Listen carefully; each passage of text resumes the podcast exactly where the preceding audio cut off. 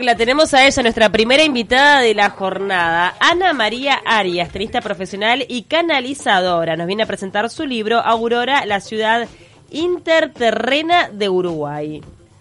Intraterrena, la ciudad intraterrena de Uruguay. Muchas gracias por estar con nosotras, Ana María. Y estábamos hablando de pelo y vemos que tiene un color bastante estridente, así que este se ve que, que, es tendiente a los cambios de looks. ¿Es así? Sí, de todas maneras, de todas maneras. ¿Cómo están todas? Mucho gusto, gracias por recibirme hoy acá. Bueno, ¿qué acentito chileno? Sos argentina pero nacionalizada chilena. No, no, soy argentina y, no me nacionalicé, sigo argentina, pero también mi otro país es Chile. ¿Cuánto hace que estás viviendo en Chile? 50 años. Claro. Claro. Bueno, ¿y dedicaste toda tu vida al tenis? Toda mi vida al tenis. Eh, he jugado profesionalmente por todos los grandes campeonatos, los Grand Slams. Eh, de hecho, bueno, Roland Garros, Wimbledon, etcétera. Y en los recientes campeonatos que están ahora terminando o terminaron Barcelona, el Conde de Godó concretamente llegué a la final. Y en ahora en la caja mágica que antes no se llamaba así en Madrid eh, era creo que recuerdo que era el Grand Prix se llamaba. Eh, llegué a semifinal o sea bueno en fin eso, eso es una vida, digamos, que ya ha pasado y es como un sueño en este momento para mí. ¿Cómo se llama la categoría en la que competís ahora? Seniors. Seniors. y bueno, pero hay gente de qué edad queda en seniors. Desde 30 a 80. Ya después de 30 sos senior. Sí, sí, y todo el mundo feliz. Todo el mundo feliz. Viniste a jugar un, torneo de, de veteranas, a sacarla un tenis, ¿cómo estuvo? Muy bueno, muy lindo, muy buena la organización, el clima nos ayudó bastante porque bueno, llovió en la noche cuando debía llover, pero en realidad pudimos terminar exitosamente el campeonato. Muy bien organizado, felices todas. Bien. ¿Y en qué momento dio como un giro tu vida? ¿Comenzaste este por este camino? ¿Decidiste hacer un libro? Eh, mira, a ver, em, cuando dejamos de, jugar con mi marido profesionalmente, empezaron a nacer nuestros hijos. Entonces ahí ya nos asentamos en Santiago, en Chile, y eh, comienza ahí una, la formación de eh, enseñar a los demás, a los tenistas. Eh, hicimos un club, organizamos nuestra vida en torno a la enseñanza del tenis. Pero paralelamente había que completar, digamos, el, el desempeño de los deportistas y de los tenistas. Y entonces ahí yo comencé a, hacer terapia enfocada justamente a que a un mejor desempeño. Como un coaching.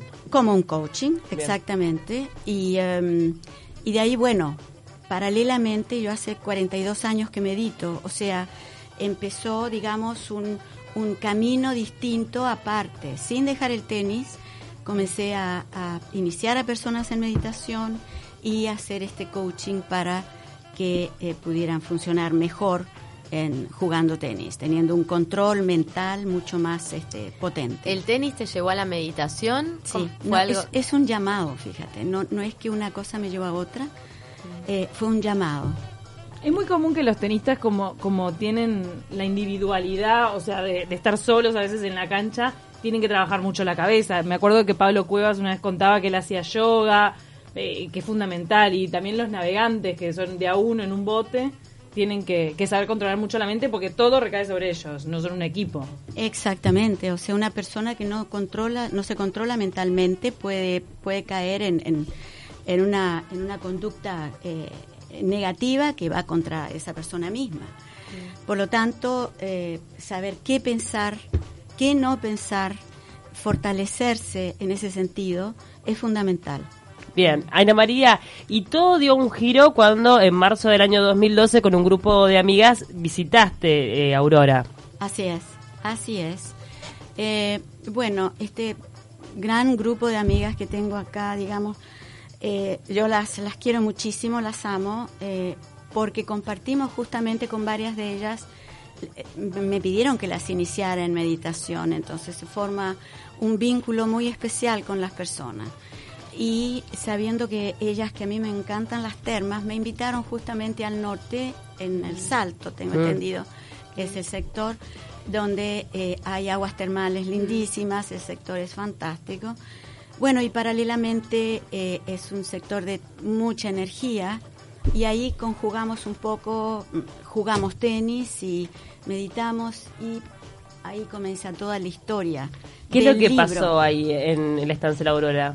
Eh, bueno, ese es, es, es lo que cuenta el libro, en realidad. Pero algo, como un adelanto, un gancho, ¿qué bueno, pasó? un gancho, eh, una foto, una foto revela algo que, que, que no fue, diga, que fuera de lo común.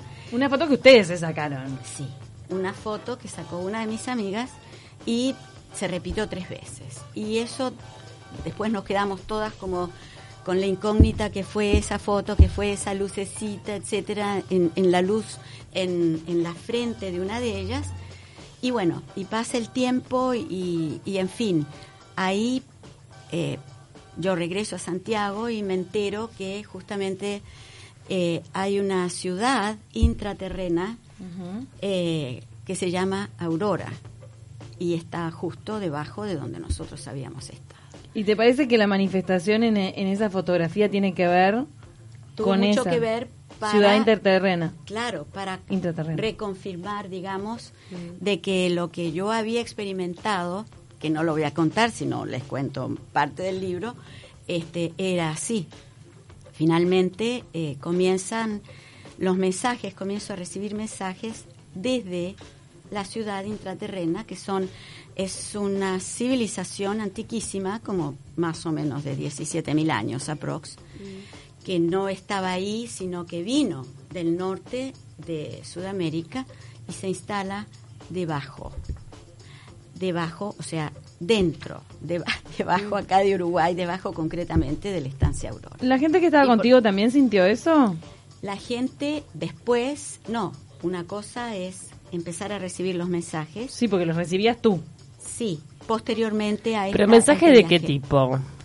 Bueno, mensaje de cómo ellos son, cómo viven, eh, cómo piensan por ende y cómo están esperando que nosotros subimos nuestra, subamos nuestra frecuencia vibracional para poder conectar con nosotros. Eso es lo Subir que- ellos a la superficie, mira la trascendencia del asunto. Pero, Eso es lo que impide que ellos este, estén, en, estén en comunicación directa. No, una, no hay una incapacidad por parte de ellos de comunicarse, sino una decisión de no comunicarse. Exactamente. pero son seres espirituales. eh, tremendamente, quinta dimensión, eh, no existe el dinero, eh, en fin, la prioridad es el amor universal.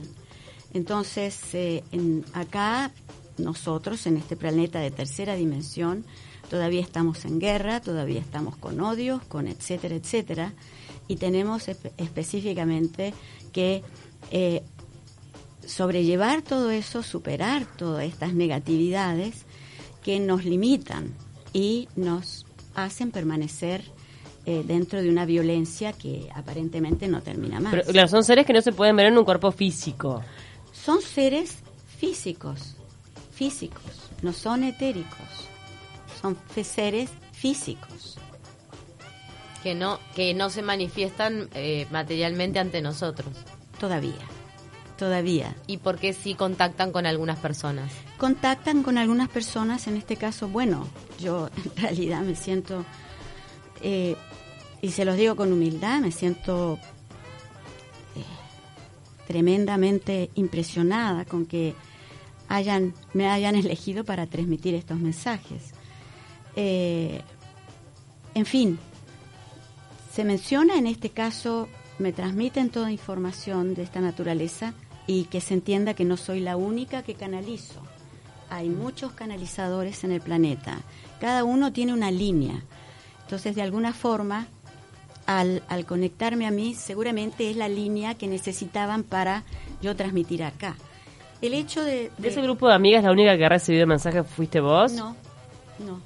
Y que canalizado, ha canalizado, tampoco soy la única. Ellas también han, han intentado comunicar el mensaje, por ejemplo, a través de libros. no charlas. mensajes, sino han escuchado, han eh, percibido. Por ejemplo, en este momento eh, yo invité a Ana Laura Morales, que es uruguaya, que vive en Santiago, no pudo venir.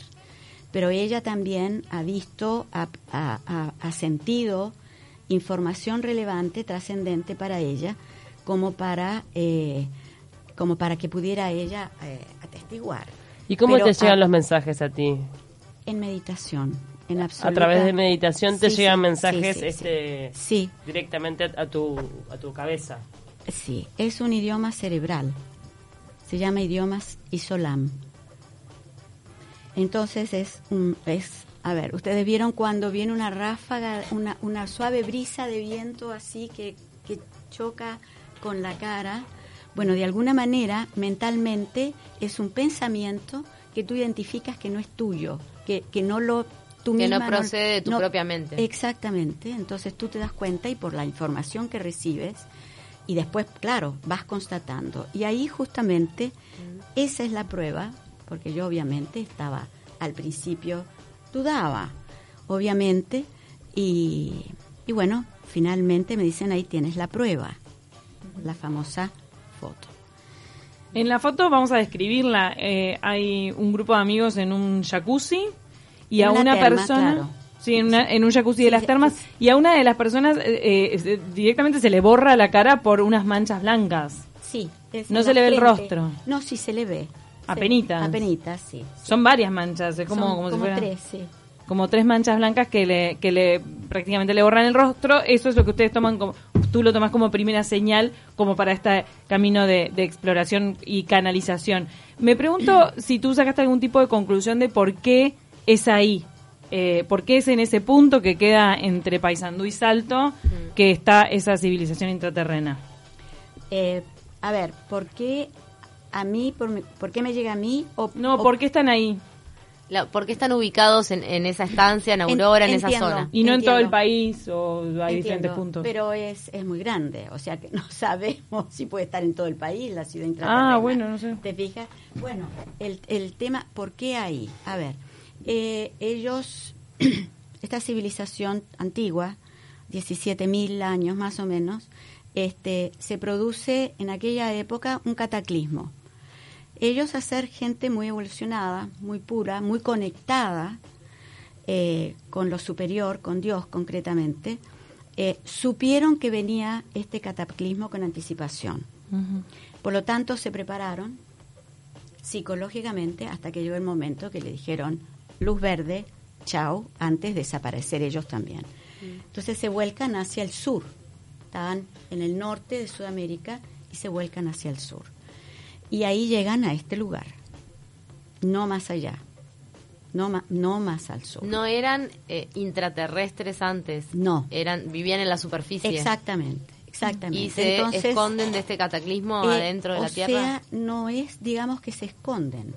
Porque Se cuando protegen. en un momento dado, exacto, yo pregunté y me, la contestación fue muy fantástica, digamos, y simple. Eh, donde cuando hacen ustedes una casa acá en la superficie, ¿viven en el techo o viven dentro de la casa?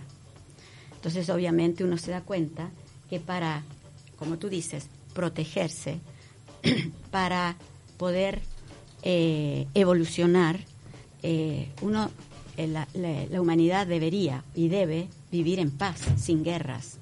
Porque si estás con guerras, si estás con problemas de toda índole, ¿cómo te puedes volcar a lo estrictamente espiritual y empezar a alimentarte de lo espiritual? ¿Y tú los has visto en algún momento? No, ha sido Es- solo mensajes. son mensajes y se ven de alguna manera en etérico, o sea, es una figura difusa, ¿te fijas? No es eh, con claridad como te estoy viendo a ti en este momento. ¿Cada ¿Y que cuánto- tienen un aspecto como humano? Sí, sí, sí, sí. ¿Cada cuánto venís a la Aurora? ¿Haces este tipo de canalizaciones? Es que, a ver, es- yo empecé haciendo las canalizaciones en Santiago y después vine a Aurora por segunda vez con mi marido. Y ahí fueron las canalizaciones, te diría, eh, estando en, en- en la estancia, en un hotel concretamente cerca de ahí. Y después regresé a, claro, a Santiago y ahí es donde me dijeron, bueno, ahora publica el libro. Bien, ¿y en algún momento tuviste miedo de que alguien no te creyera? Eh, ¿Cómo atravesaste toda esa situación? ¿O, o- o vos tenés tanta certeza de que no te importa? No, no, lo que pasa, como dije antes, no soy la única que canaliza en la Tierra, en el planeta, hay montones de gente que recibe mensajes desde diferentes, eh, a lo mejor diferentes dimensiones. Sí, hay gente que, que, que, que pasa por distintas experiencias en la Aurora.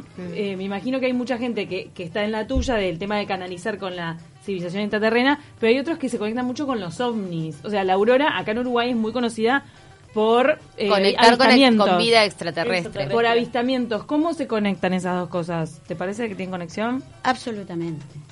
Ah, Pero absolutamente. Pueden ser extraterrestres o pueden ser naves de ellos mismos. Porque ellos salen a la superficie. Salen, eh, de hecho, puede haber algunos de ellos acá entre nosotros.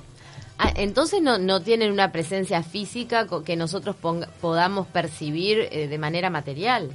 Y si llegaran acá, por ejemplo, y te dijeran, mira, yo vivo abajo y soy así, soy así, ¿quién creería?